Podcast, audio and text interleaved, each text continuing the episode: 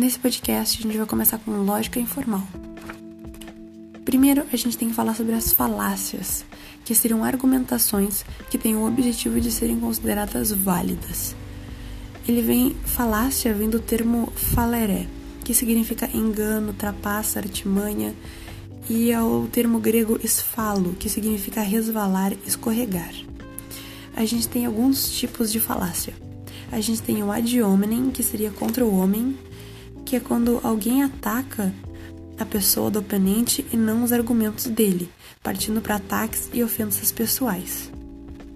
A gente tem o ad populum, ou populismo, que se trata quando, apesar da, da do debate ou do argumento, a gente vai para a popularidade de uma pessoa e tenta convencer só pela popularidade a gente tem o ad verecundiam, ou apelo à autoridade, que é quando alguém tenta convencer utilizando sentimentos como respeito ou admiração, motivados por aspectos como autoridade, celebridade ou posição hierárquica.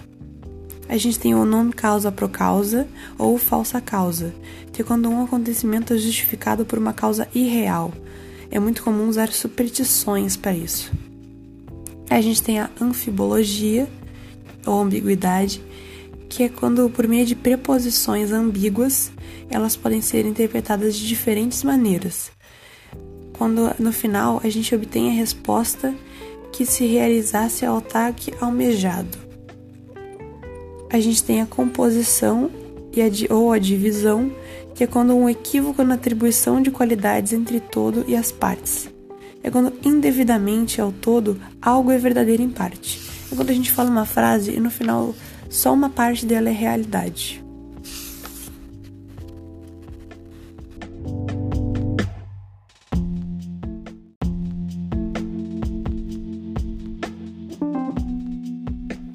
E agora a gente vai ter a nova retórica.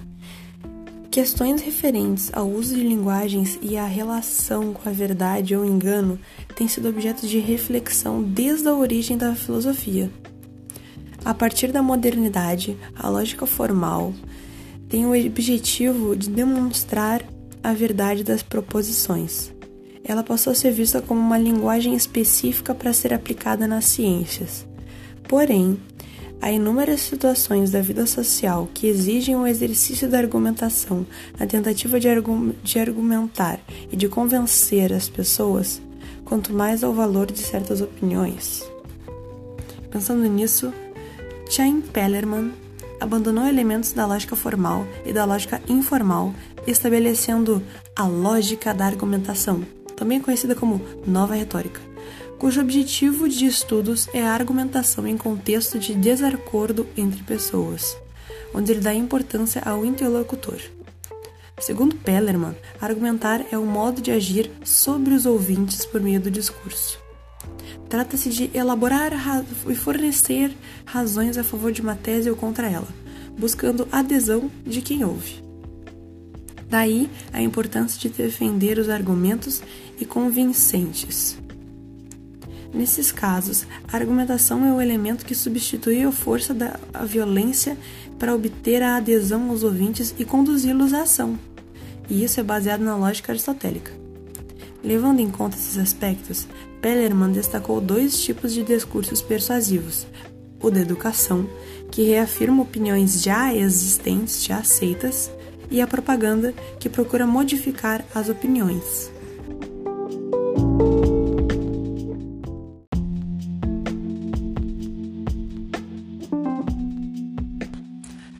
Filosofia da linguagem. A filosofia da linguagem preocupou-se em investigar a origem, as causas e as formas da linguagem, bem como a elaboração, a apropriação e a ressignificação de acordos no uso linguístico. Rousseau descreveu a linguagem como filha da noite, acreditando que ela surgiu da necessidade de comunicação noturna, visto que a ausência de luz prejudica a percepção gestual. Ele afirmou que a linguagem, tal como conhecemos, nasceu da noite, contexto destituído de luz, característica distintiva dos seres humanos e como fundamentamento para as relações sociais. E foi assim, por necessidade, que a linguagem se tornou cada vez mais complexa, associando sons e símbolos aos elementos que procurava representar.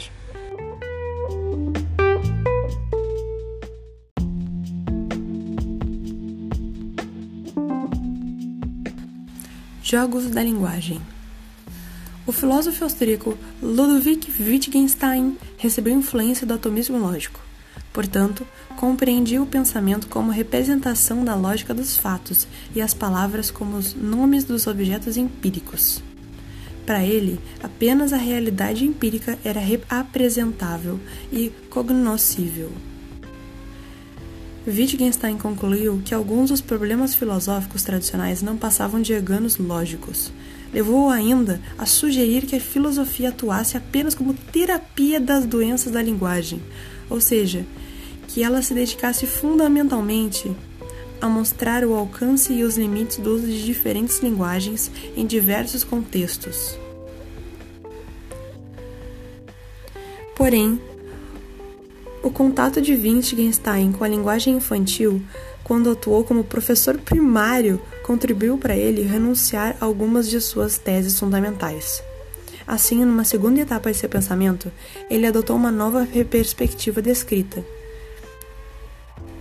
Com essa obra, ele mudou radicalmente os rumos da filosofia analítica ao desenvolver a teoria dos jogos de linguagem. Com isso, ele mostrou que nomear era apenas um dos inúmeros usos da linguagem. Segundo ele, os seres humanos estabelecem inúmeros jogos de linguagem, de diferentes usos linguísticos. Ele mostrou que a linguagem não se submete apenas aos rigores da lógica. Não se encontrariam nos objetos numerados, mas nos diversos usos linguísticos, os quais, por sua vez, seriam essencialmente distintos entre si, por seguirem suas próprias regras.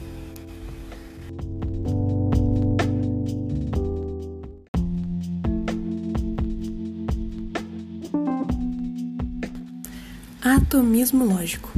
Uma das teorias filosóficas relacionadas à virada da linguagem é o atomismo lógico, que seria uma divisão lógica da proposição complexa em outras consideradas simples. Desenvolvidas pelos filósofos Bertrand Russell, George Moore, essa, essa teoria estabelecia uma divisão da realidade em fatos simples e complexos. Os fatos simples seriam expressos por meio de proposições atômicas, tais como Russell é homem, por sua vez, os fatos complexos seriam expressos por meio de proposições moleculares, tais como Russell é homem e filósofo. Com base no atomismo lógico, Russell desejava construir e desenvolver um sistema de análise capaz de tornar a linguagem tão exata ou precisa que não coubesse nela ideias vagas ou imprecisas.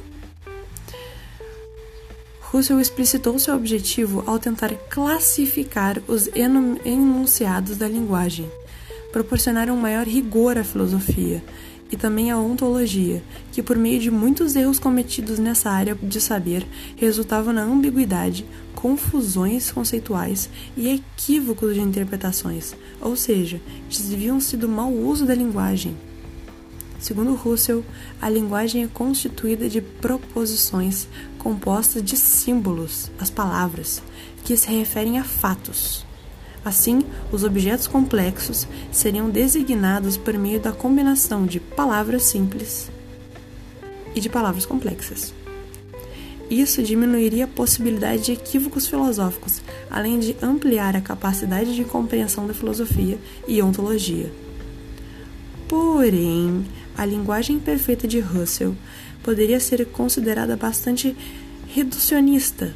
Afinal, as pessoas têm diferentes interpretações sobre os objetos e por isso atribuem significados diferentes.